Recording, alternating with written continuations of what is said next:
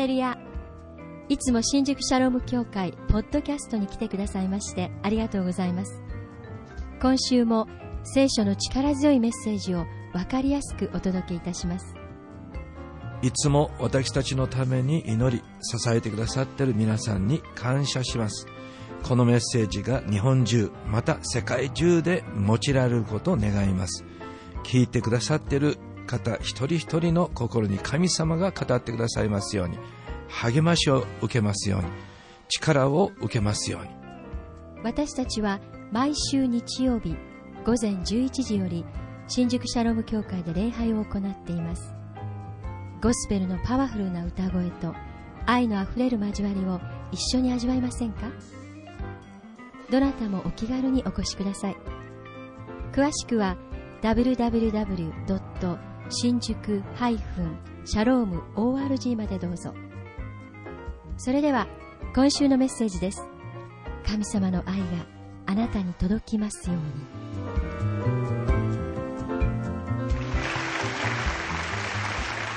はい、ワシチームありがとうございました。感謝します。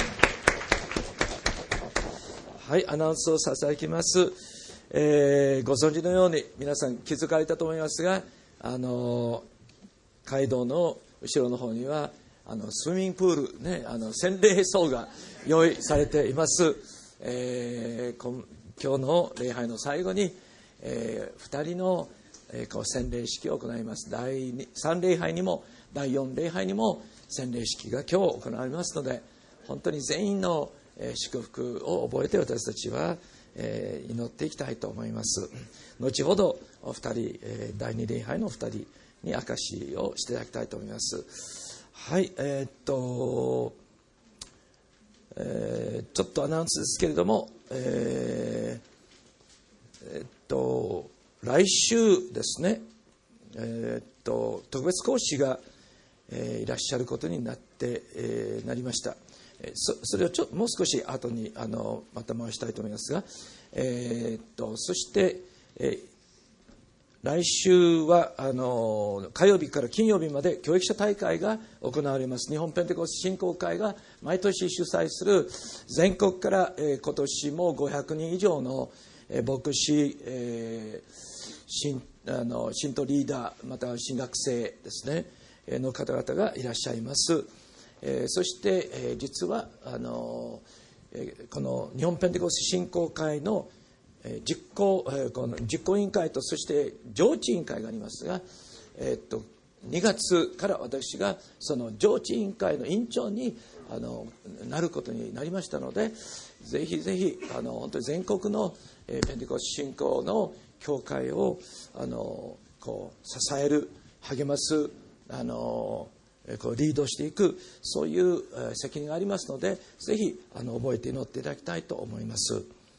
えそれからその、えー後ですね、えー2月の7日からですけれども、えミャンマー宣教旅行に、え行きます、え今年は、え日本部東京の主任牧師太郎、え先生と一緒に行きますがさらにこの教会からも、え藤沢兄弟姉妹も行かれます、えそれから、え深津兄弟も一緒に行くことになりましたので本当にこの素晴らしい強力な選挙チームが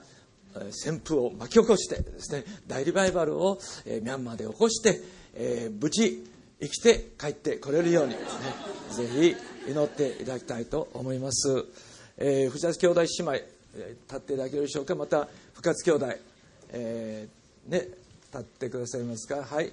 えーどうぞこの私たちが、えー選挙チームになりますので覚えてください。お願いします。ハレルヤ。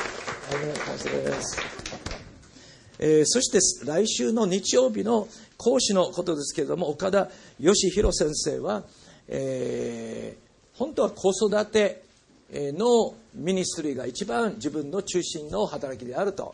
そのようにあの言われました。けれども、まあ、本も書いたんですけれどもやはり、えーこうその本がたくさん売れるためにまた自分のミニストリーが、えーどんどんノンクリスチャンの間にもえー働きをしたいという願いがあるのでそのミニストリーが広がるためにはやはり有名人にならなきゃならないと、えー先生思ってですねよし有名になろうと、えー、決心して彼はあの本を別な本を、ね、子育ての本と違う全く関係のない本を書きました。そしてそれがなんと、大ヒットして Amazon .co.jp でなんと6位に、えー、この上がっている、えー、ものすごく売れてる本になりました、えー、そのため、えテレビラジオ新聞雑誌などに、えたくさん取り上げられて、え彼はどんどん私たちがちょうど目指しているですねマーケットプレイスミニストリーですね。また本当に世の地地の塩になる。え世のの光が出ていって、えそして本当に人々に良い影響インパクト福音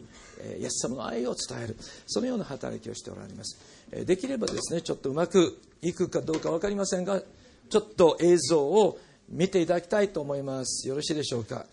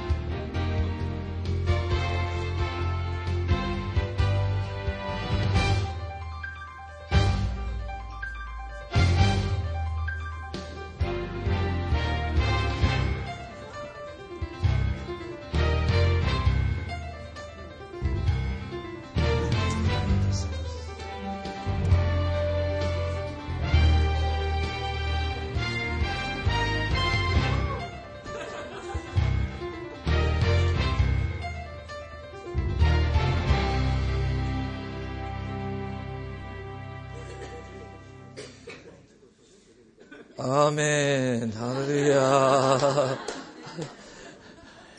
いやこの一つのアイディアでですねたくさん本が売れて、えー、有名になってテレビなどにも出てそして実は私は証あだクリスチャンです、えー、私は牧師ですと、えー、証をたくさんの方々にすることができるんですね、えー、本当に、えこのような、えことは皆さん誰でもできるんですね。隣の方にどうぞ言ってください。あなたにもできますよとね。あなたにもできます。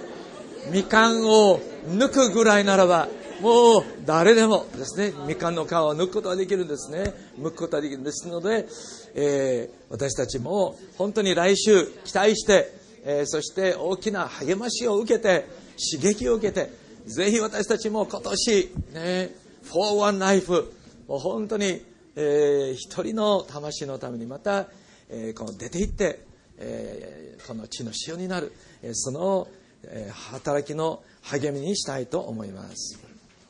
はい、どうぞ期待してください。そして第1、第2、第3礼拝でメッセージをして、えー、そして第2礼拝と第3礼拝の合間にできれば12時半に礼拝終わって12時45分から別館で本本本論の本本当の、え、働きのこの子育てですね。セミナーをぜひあのしていただきたいなと願っているんですね、え、12時半から1時40え、12時45分から1時45分まで。そして終わって第三礼拝に来てメッセージをする、えーサバイバルできるようにですね。本当にああの祈っていきたいと思います。はい、えー、どうぞ来週の、えー、礼拝に期待してください。それでは今日の、えー、メッセージに入りたいと思います。えー、っと今年の私たちの、えー、あごめんなさい。はい。その前に今日ですね洗礼を受けられる、えー、2人の方の、えー、証をぜひここで、えー聞きたいと思います。はい、それではまず太田さんいらっしゃいますかはいそれではどうぞ皆さん拍手を持って太田さんを迎えましょうお願いします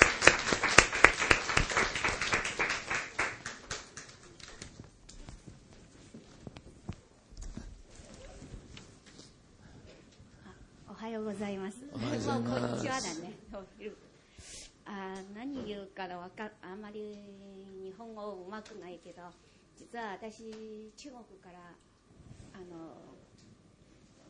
86年か1900もうもう20年以上経ったけど、日本語まだうまくないけど、え。うん。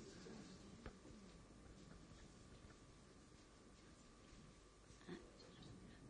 いません。何言うかな。昔は私は自分は本当まあ普通の生活普通の日本で結婚して日本人と結婚して子供今2人いる。で本当の普通の生活普通のまああ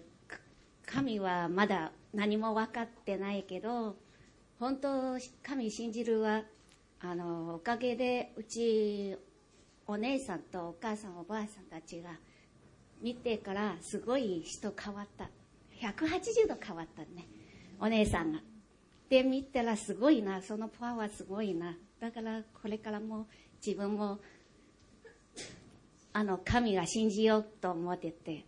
でその精霊前に受けたとまだ受けた今日は1週間前にねちょっといろいろことあって最初は家庭の問題出て最初思わなかったの。すごい思わなかった。2回目は23日2日目が駅で転んだ。すごい転んだ。あー痛かった。そのあと2日目が店が泥棒入っちゃった。あらー。連続1週間ですごいなと思ってて本当は心緩んでた。えー、私どうしようって。本当迷った。で林さんって先輩が あの中国礼拝の林さんがところ行って話しました。それでいろいろか話聞きました。あの精霊前にいろんな方にあのサタンと悪魔とそういうがあんたがやめてほしいとか、心がそういうが、うん、迷惑かけてくるよって話があってそれで本当話し後はすごい心気持ちよかった。本当心は神が存在してすごいよかった。心も神が私愛してる。家族も愛してる。で、うん、これからも今日から新しい人生一方でよろしく皆さんによろしくお願いします。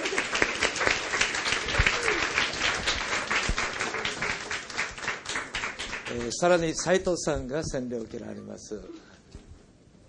こんにちは、こんにちは。斉藤香織です。えっ、と私は以前はあのもう本当自分で一人でこう私は美術をやってるんですけれども、こうこう自分でこう作って考えてで生活も一人でやっていくんだってもう肩肘張っても顔を張って生きてきたんですけれども、うん、あの主人がクリスチャンなんですけれども、あの主人にいろいろこう教えてもらっていく中で、うん、こう違うんだっていうことに気づかされました。でこう本当、うん、作ることに自分から作り出すんじゃなくって本当神様にこう作らされていくな、うんそれが本当なんじゃないかなっていうことがもうだんだん自分の中に入ってきて、で、うん、こう家族のあの病気とかいろいろあったんですけれどももうそれでも孤独自分はもう孤独なんだそのせいで何もできないんだと思ってたんですけれども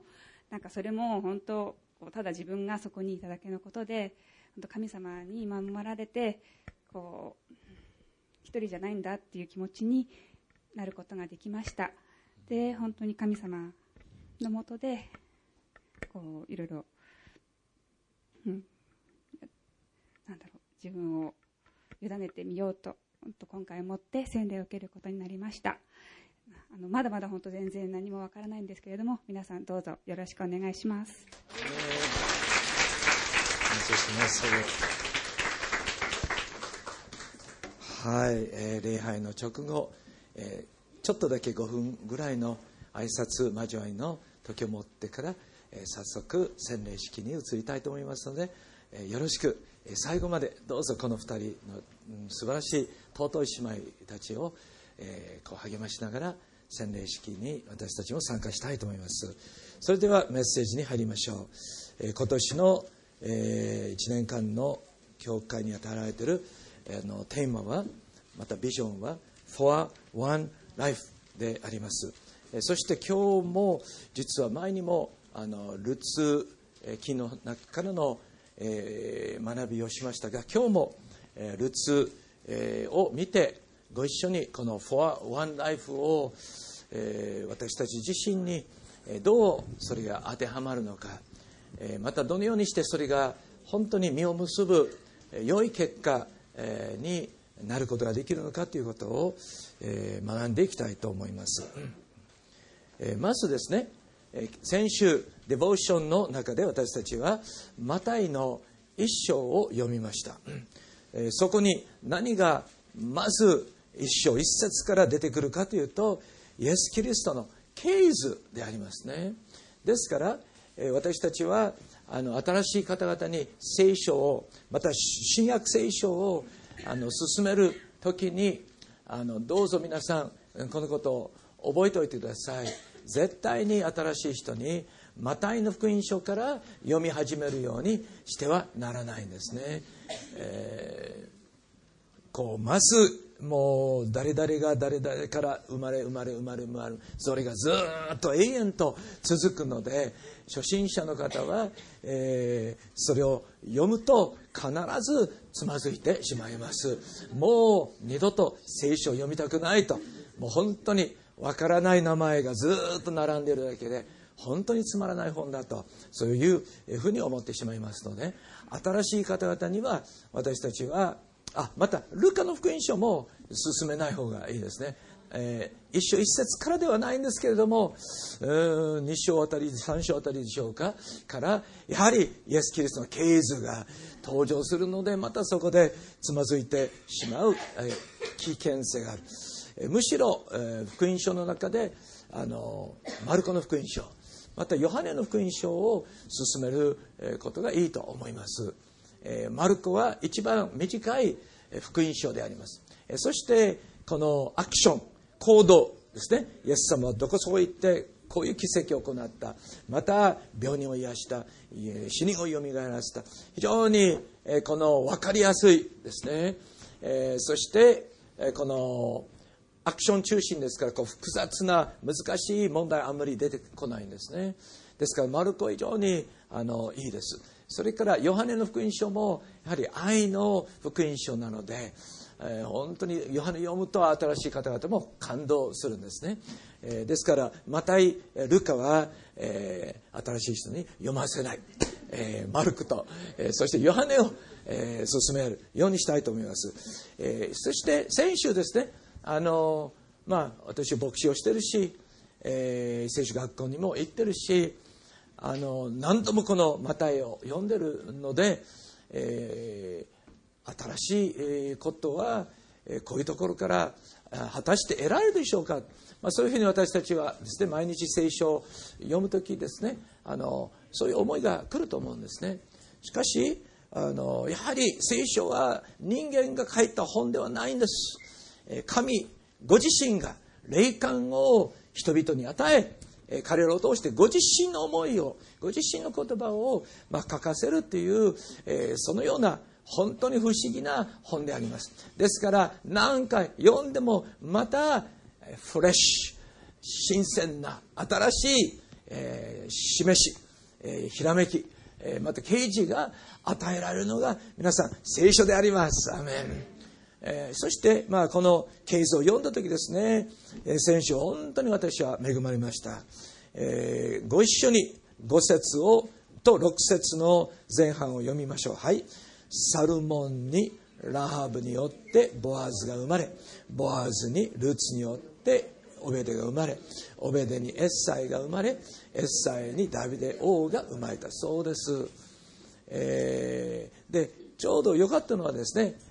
今年、えー、私たちは、えー、ルツ期から、えー、元旦の日ですね。聖書を読み始めたんですね。新宿社の教会では、えー、1年間ですね。の中で新約聖書は1回読み通す。旧約聖書は何回読み通すんですか？読み通さないんですね。半分までですね、ですから旧約聖書は2年に1回読み通すというそのような読み方を取り入れてるんです。ですから去年は漱石一章から、この新年を読み始めたんですけれども今年は中中間ぐらいからルツキから聖書を読み始めたんですね、え、そしてその後マタイに入ってマタイにこのルツが登場するんですね。で読んだばっかりだったので非常にまだここに残っていて非常にこう読んだ時にあのもう主から語られたんですね。それをご一緒に分かち合いたいと思いますが、えー、ボアズ、えー、とルツの背景ですね。皆さんご存知のように、えー、えっとですね、まずエリメレクというユダヤ人とその奥さんの名前は何だったんですか？ナオミですね。エリメレクとナオミが、えー、飢饉が襲ってきたために彼らはモアブの地に住み移ったんです、はい。えー、そして2人の息子と一緒に映像がありますか、はい、エリメレクの家族はですねモアブに移動する、えー、そして、えー、っと2人の息子がいるんですけれどもモアブの地でなんとエリメレクが死にます。そのその後ですね2人の息子がモアブ人の女性と結婚するんです。ところがその2人の息子も死にます、えーえー、そしてナオミはですね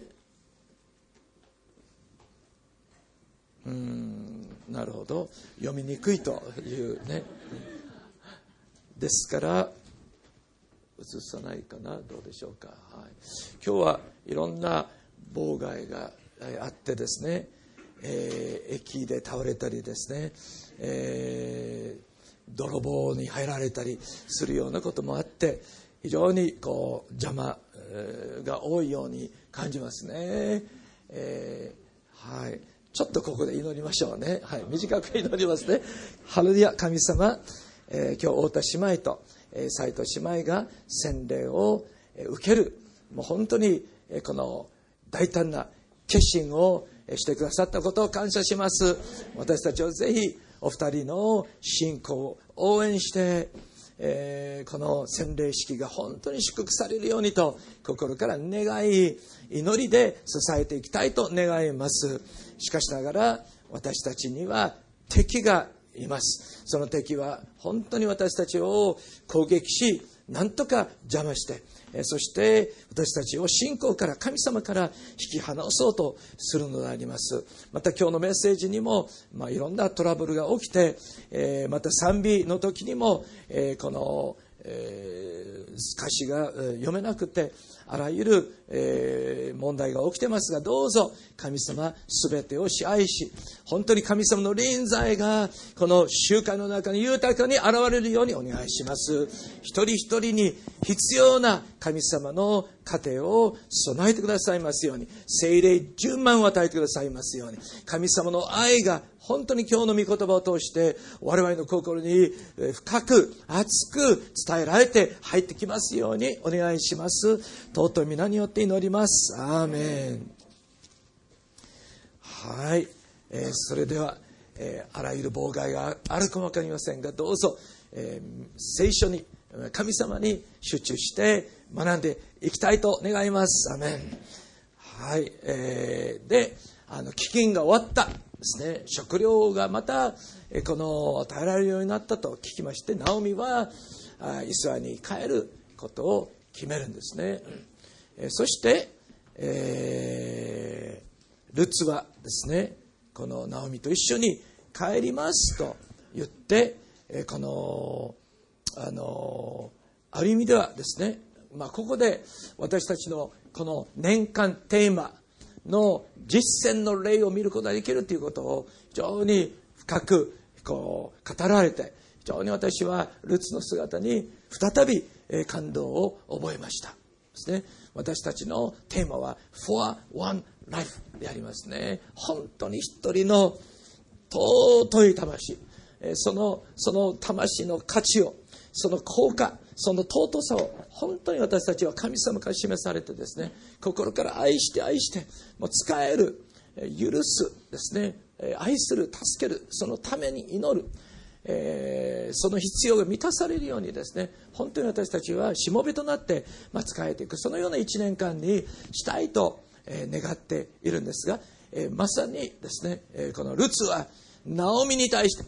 えもう一緒に帰りますと、え決心をすることによってですねそのことを実践しているんです。ですから今日はこの For One Life をするならばですね、どうなるのかっていう、その学びをルツを通して、ぜひ私たちはしたいと、そのように思います。ルツは若い、モアブ人、もしモアブに残るならばですね、再婚の可能性がある。しかしながら、もしナオミ、For One Life もうナオミのために自分の人生を本当に捧げて、ナオミを愛して、ナオミを助ける、その決心をするならば、えー、イスラエルという外国の地に行かなきゃならない。で、イスラエル人は本当に我々、モハブ人をもう見下げている。えー、差別している、えー、とても結婚をするという望みを持つことは難しいと。えー、しかしながら、それでも、えルツは、フォアワンライフ、ナオミが、え本当に年を取っていて、弱り果ててですね、お金もなくて、このまま一人だけで帰ってしまうと本当にどうなるかわからないので私はやはりついていってそしてナオミを助けるという、まあ、決心をするわけですね、まあ、いろんな映像をですねあの用意したんですけれどもうんちょっと見えないかもわからないんですけれどもルツは、えー、イスラエルに行ってからですね落ち穂拾いという仕事をするんですね。これは一番貧しい人々がする仕事、えー、をしていたんです。そしてしかしながら、えー、その仕事をする中で実はこのボアズと出会うんですね。そしてそのボアズと結婚するようになって、えー、なるんです。けれどもその前に実はルツと結婚できるですね、えー、もう一人の親類ですね。もっとボアズよりも関係が近い。そのような人がいたんです。でルツの4章3節、えー、を見るとですねボアズはその買い戻し贖いの権利のある親類の人に言ったんです。モアブの野から帰ってきた。ナオミは私たちの身内のエリメレクの畑を売ることにしていますと。どうするんですか？もしあなたがそれを買い戻すつもりならばそれをどうぞしてください。しかししないならば知らせてください、えーえー、そうすると私が、まあ、そのことをその責任をその義務を果たしますと、えー、どうするんですか、まあ、そのように尋ねるんですね、えー、でごめんなさいね。で、すると彼は何と返事したでしょうか？私はやります。買い戻します。言うんです。えー、そこでボアズは言ったんですね。あなたがナオミの手からその畑を買う時には死んだ者の名をその相続地に起こすために死んだ者の妻であったモアブの女ルツをも買わなければならない。つまりその意味はルツと結婚しなければならないんですよ。まあ、そのことを言うんですね。ですから土地だけであるならば、はい、私はします。言うんですけれども、同時にもう一つの、えこの義務があると。えー、死んだ者、つまりエリメレク、またエリメレクの子供たち、えー、もう、えー、こう彼らの残した子孫がないんですね。ですから私たちの親戚なので、まあ兄弟ではないかなと私は思うんですけれども、なので、えー、その死んだ者の、なそしてその相続地、え、を起こす、必要があると、それを、するためにはルツと結婚しなければならないと治りました。ありがとうございます。感謝します。神様ありがとうございます。ハレルヤ神様に拍手を送ります。えー、で、その、え、二つ目の、え、義務に対して、え、この親類の者は何と返事したでしょうか？え、ね、しませんとね、できません。私は、えー、できないと。そのように、どこかに、書いてあるはずですけども、はい、しないと。えー、そして、この、あ、その二人が交渉しているところですね。えー、で、どう反応したでしょうか？えー、私は、えー、そのことをしませんと。で、どうしてですね、この親類の者は、ルツと結婚することを拒んだのでしょうか？ルツはモアブ人だったからであります。違法人ですね。そしてその、えー、ユダヤ人は違法人と結婚してはならない、えー、そういうような、えー、掟があってですね。もう彼はどうしてもまた偏見もあり差別もあってですねもうどうしてもそういう違法人の女性と結婚できませんと言って彼は拒んだんですね、えーしかし、ボアズはそれを聞いてですね、分かりました。じゃあ、私は、えー、結婚しますと。そのように言うんですね。どうしてボアズはルツと結婚するという、まあ、大きな決断ですね。またその責任、えー、いろんなこと言われるかもしれない、責められるかもしれませんですね。えー、どうしてボアズはその決断することができたでしょうかでそのことをですね先週のデボーションの中で本当に神様が語ってくださって、まあ、大きな、えー、励ましを受けました、まあ、2つの理由ですけれども1つ目、えー、お母さんのためである。ボアズのお母さんはラハブだったんですね。ラハブはどんな人だったでしょうか皆さん覚えてますか？どこの町に住んでおられたんですか？エリコの町ですね。エリコの町はイスラエルではなくてカナンの地。カナン人が住んでる違法人が住んでる町だったんですね。イスラエルがカナンの地に入った時に、えー、一番最初の大きな戦いの、えー、場面であったんですねその町になんとえっとですね、えー、ヨシュアは密かに2人の、まあ、石膏を送ったんですね。行って、あの地とエリコの町を偵察しなさい。えー、彼らは言って、なんと、ラハブという名前の彼女は友情だったと書いてあります。友情の家に入り、そこに泊まったと。えカナン人であっただけではなくて彼女は友情だったんですね。でこの地図を見ることはできますか？えー、っとエリえー、っとですねエリコの町はここ見えますか？この赤く書いてある町ですね。でイスラエルはの民はこのヨルダン川の東側から登ってきてここからカナンの地これがカナンの地ですね。ここがイスラエルカナンの地、えーと、東側からヨルダンを渡ってカナンの地に入って最初の大きな戦いの場所はこのエリコの町だったんですね。そしてラハブはその2人の石膏をただ家に迎え入れただけではなくて、えー、エリコの町の警察軍隊がですね探しに来た時に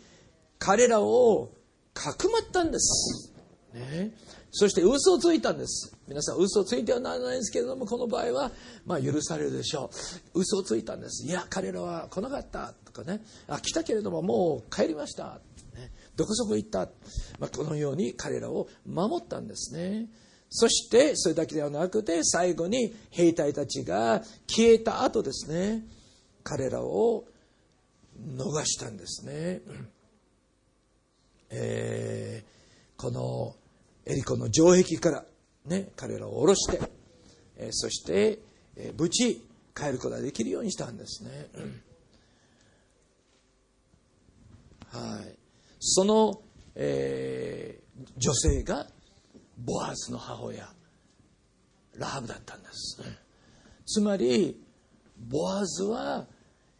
外国人のお母さんですね。違法人のお母さんを持っていた。ですからある意味では、ね、差別を受けていたかも分かりませんね。お前のお母さんは違法人だ違法人だとねいじめられたかも分かりませんね。しかしそのラハブは素晴らしいお母様だったに違いない。ボアズを愛して本当に大切にして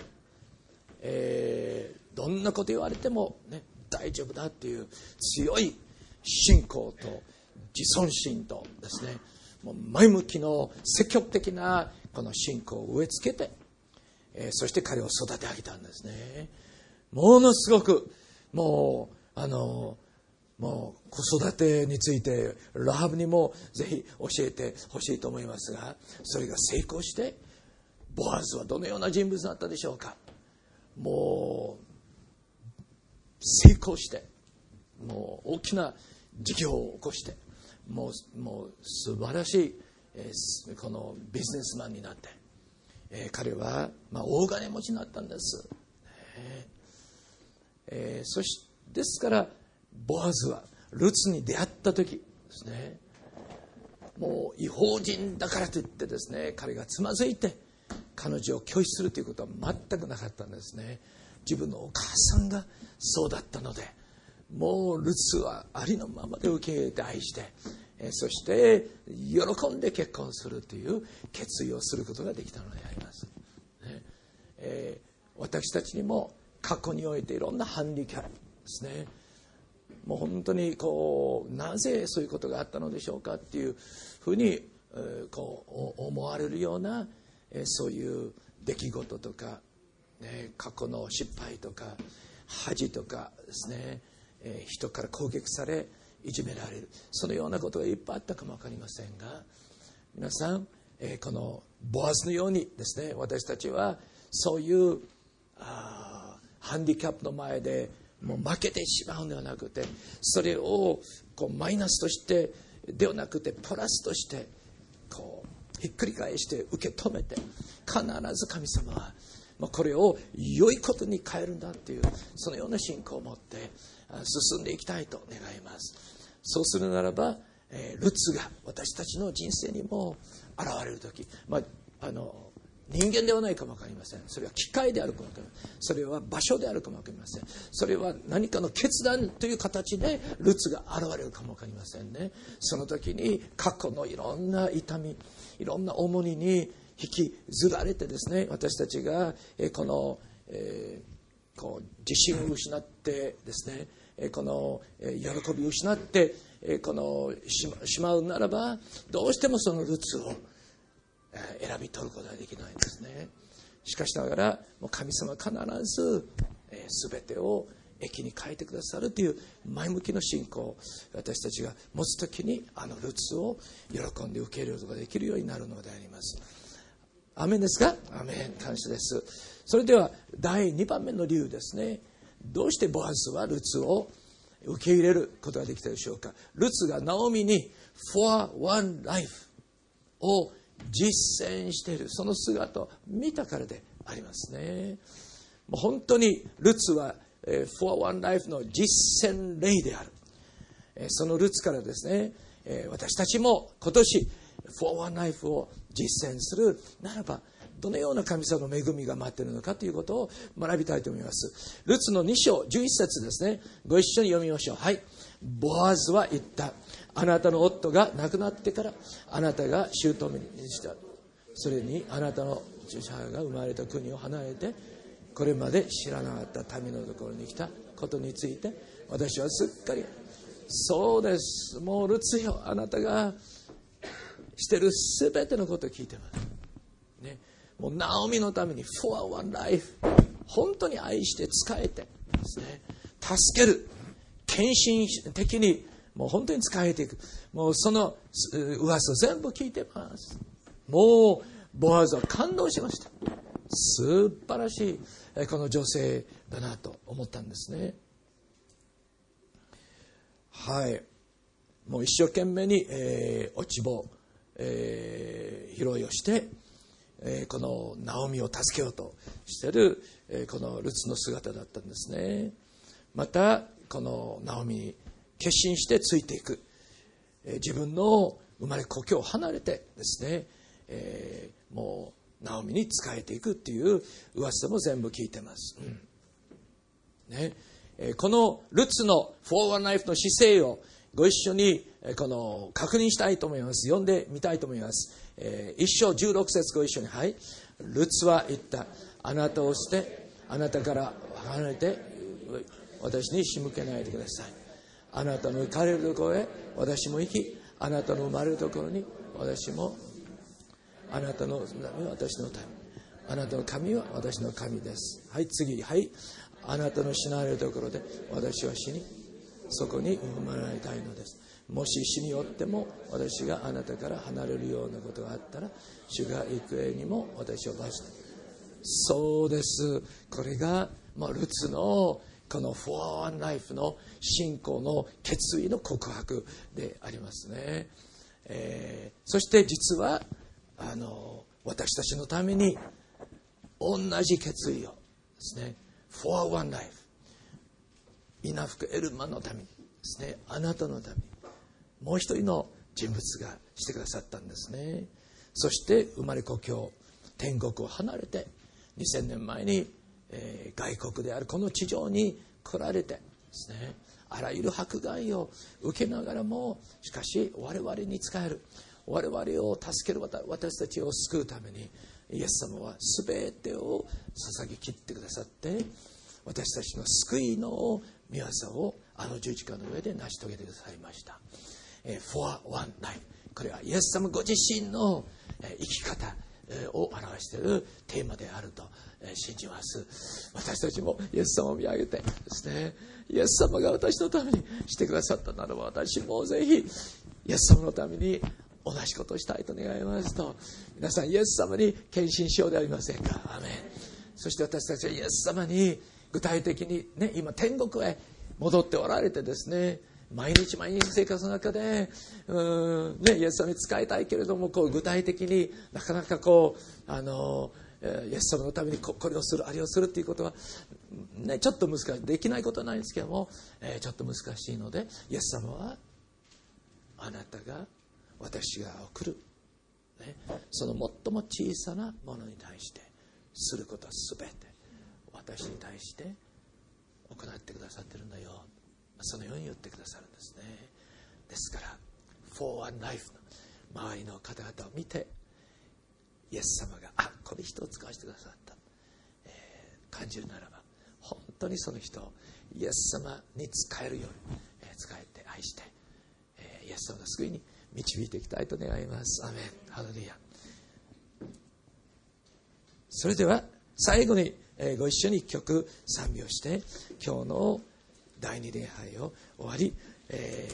ー、ちょっとしばらく挨拶交わる時を、えー、持ってから早速、えー、洗礼式に移りたいと思います。ワシッチームを迎えましょう、えー、素晴らしい最後の一曲ご一緒に賛美していきたいと願います。主に求めていきましょう。天のからの力を自ら、えーと主に求めていきましょう。ぜひ立ち上がって賛美しましょう。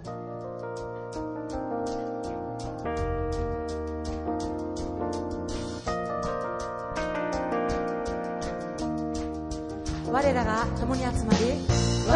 らが共に集まり心一つにして心一つにして神に向かい声を上げて神に向かい声を上げて乗り出す時。血は揺れ動き精霊に満たされ我らは神の言葉。大り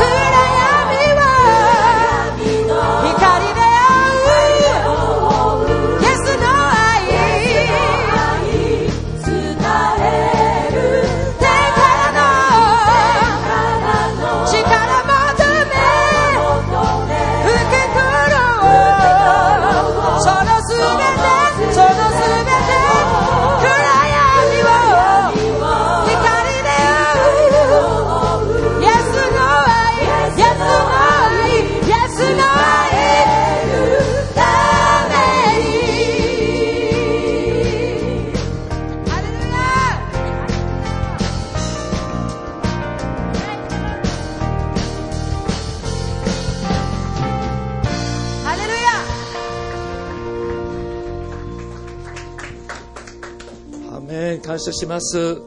えーどうぞお座りになってください、えー昨日のあのゴスペル、えーワークショップがここで行われたんですけどもその講師の、えー先生が、えー礼拝にいらっしゃっているんですね、えーぜひ立っていただきたいと思います紹介したいと思います。ブッチュ・ヘイワード先生ですね。はい感謝します。エイメンハレルヤエイメンえーそれからちょうどあのタイムリーな贈り物だと思いますがあの若岡兄弟のお母様があの、えー和歌山県に住んでいらっしゃるんですけれどもあのちょっと、えー持ち上げていただけますか？あのみかんを送ってくださいました。感謝します。アメえーどうぞあの全員の分があるかどうかは分かりませんが早物勝ちでどうぞ、えー取ってください。そして今日はですねあの若岡兄弟ですか姉妹ですかがケーキを兄弟がケーキを作ってくださいましたのでどうぞ皆さんそれを食べてください。すごい感謝です。はい、それでは最後にお祈りをします。天の神様、ハレルヤ、私たちはイエス・キリストの愛を受けて、ぜひその愛を流し出していきたいと願います。どうぞ、毎日毎日生活の中で、イエス様の臨在が満ち溢れて、私たちを導いてくださいますようにお願いします。えこれからの洗礼式をどうぞ神様の臨在を表して尊いお二人の姉妹の信仰を一段と大きく、えーこの成長させてくださいますようにお願いします尊い皆によって祈りますアーメンイエス様に拍手を送ります。感謝します。えー、と今日ビジターの方々がたくさん見えておられますのでどうぞ、えーメンバーの方々、えー声をかけてください。お互いにどうぞ周りの方々と挨拶を交わしてください。感謝します。今週のメッセージはいかがでしたか？このメッセージはポッドキャストの話だけで終わるのではなく全ての人に対して約束されていることです。もしイエス・キリストを受け入れてみたいと感じられた方は私と心合わせてお祈りください。イエス様どうか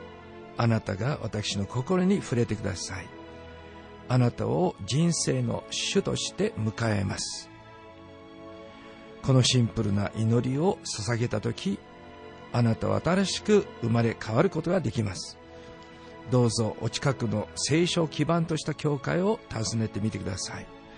あなたが新しい人生の一歩を踏み出したことを心から嬉しく思います。私たちは毎週日曜日午前11時より新宿シャローム教会で礼拝を行っています。ゴスペルのパワフルな歌声と愛のあふれる交わりを一緒に味わいませんか？どなたもお気軽にお越しください詳しくは www. 新宿ハイフンシャローム ORG までどうぞ神様の愛があなたに届きますように。